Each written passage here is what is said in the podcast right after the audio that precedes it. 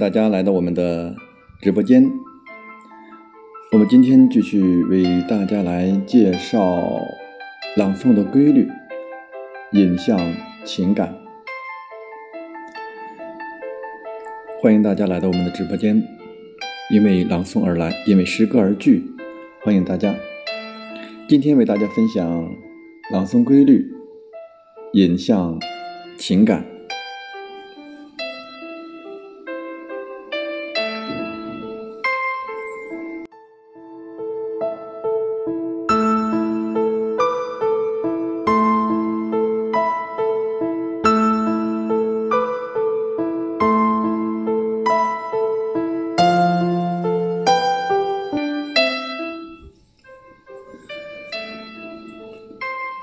作品内在的含义，无论是怎么抽象或者是笼统，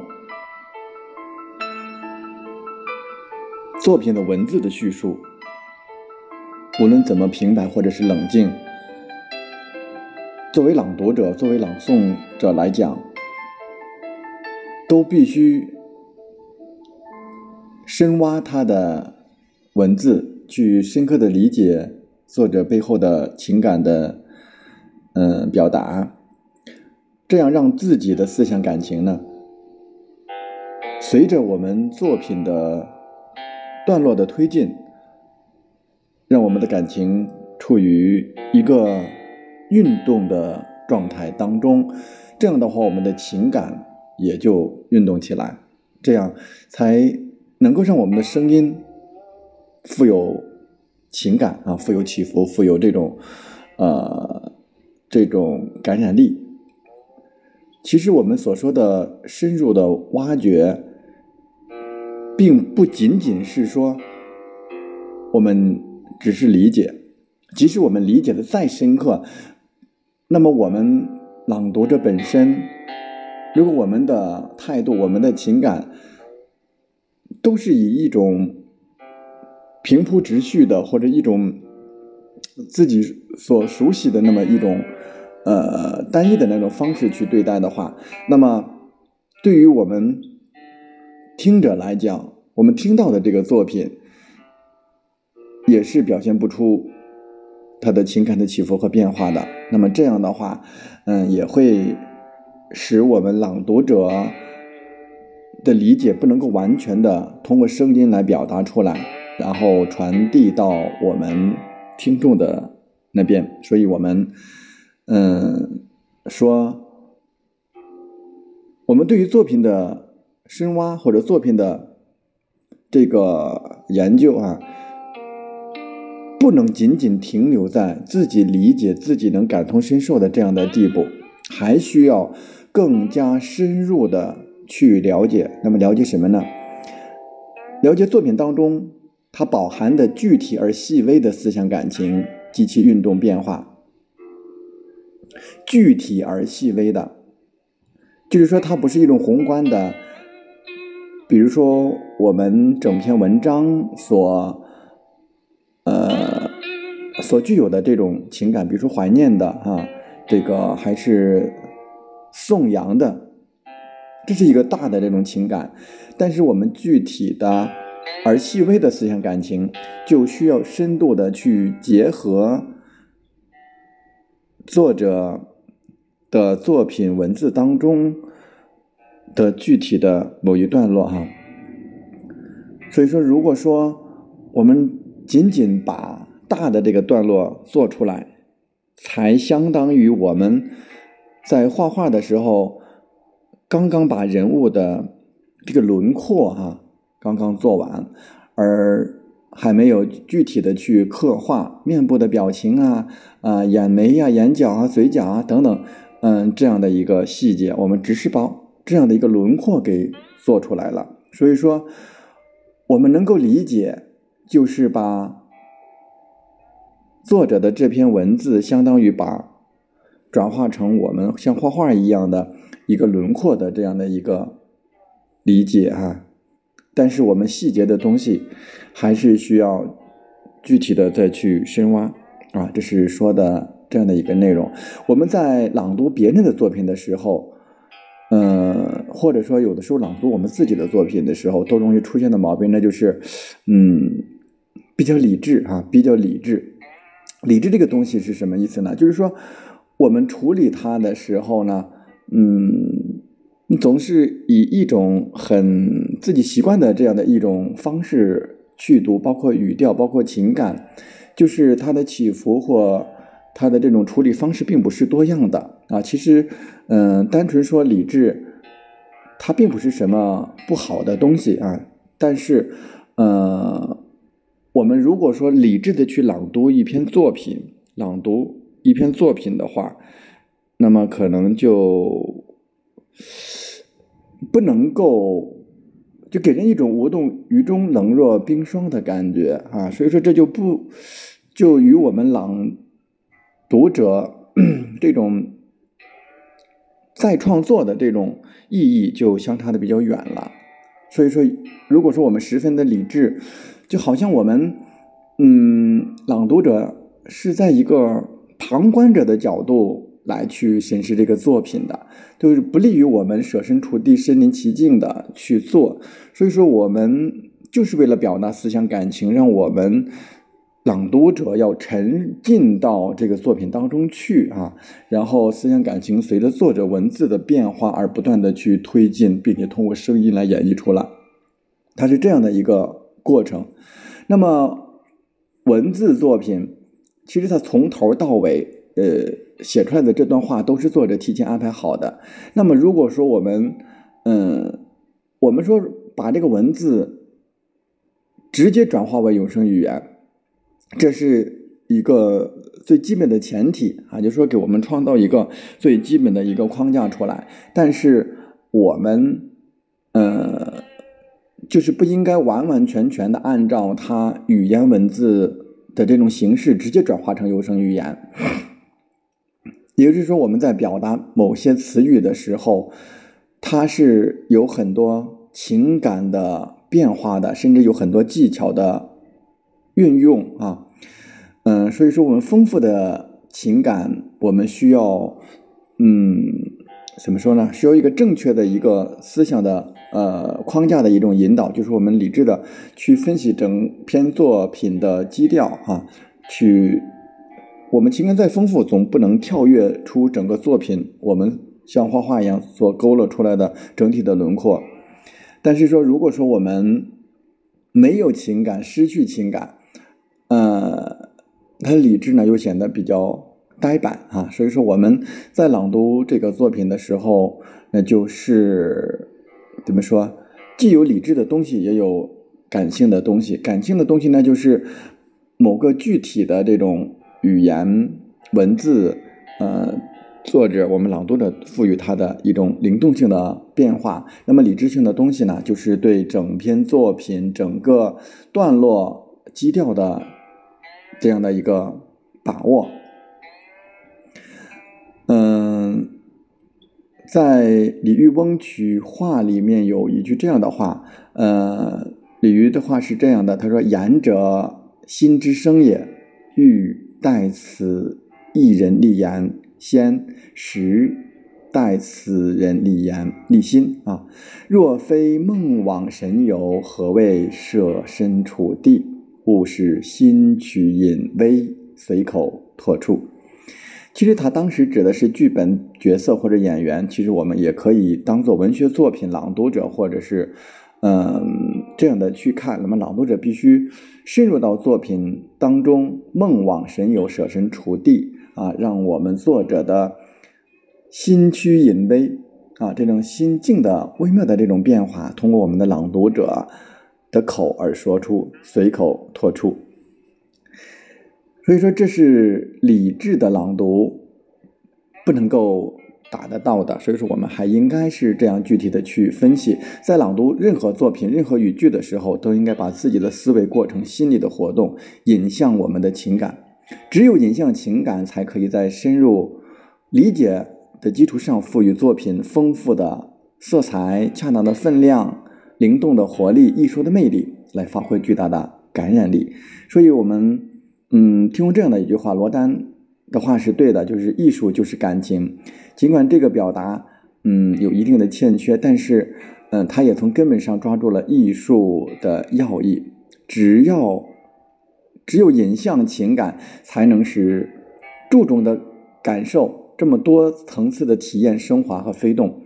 把一切的技巧巧妙的综合的融入到我们的语流当中来，精细精雕细刻，而不着痕迹哈，浑然天成，鬼斧神工。这是情感，是我们人类所特有的这种生理和心理机制的操纵过程，是一种高级的情绪。它是有非常丰富的，呃，非常的含蓄，也饱含巨大的这种能动作用。它不仅是嗯让语言具有一般的社会功能，而且也能够进入到这种。审美的一种至高的境界。如果说我们只是理性的朗读，这是不可企及的。但是我们这里所强调的是理智的这种，不是被排斥的哈，也不是说可有可无的，它必须先有这种理智的分析和过程。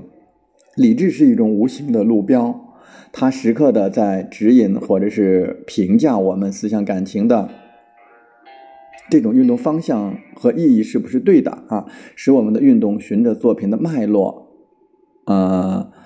不能不脱离我们作品本身的这种表达。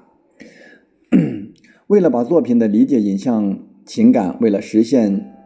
引向情感的动势，这种趋势，为了赋予有声语言丰富的感情色彩，我们在朗读的过程当中需要把握要。变声音先变状态啊，这么一个原则，也就是说，我们来朗读的时候，它声音总是在变化当中行进的。嗯，如果说要有这种变化，那么你的依据是什么？啊，嗯，也就是说，我们先看它文章本身所嗯段落之间的这种。内在的情感的变化啊，然后我们首先自己进入这样的一个状态啊，先入进入这个状态，我们然后再通过我们的口腔、舌位这样的一个变化，我们气息这样的等等这些综合的这个变化，才能使我们的声韵调啊、轻重啊，嗯，这个语势呀，嗯，这个在我们的这个语流这个表达过程当中显出这个千姿百态的。这样的变化，嗯，声音的变化是结果，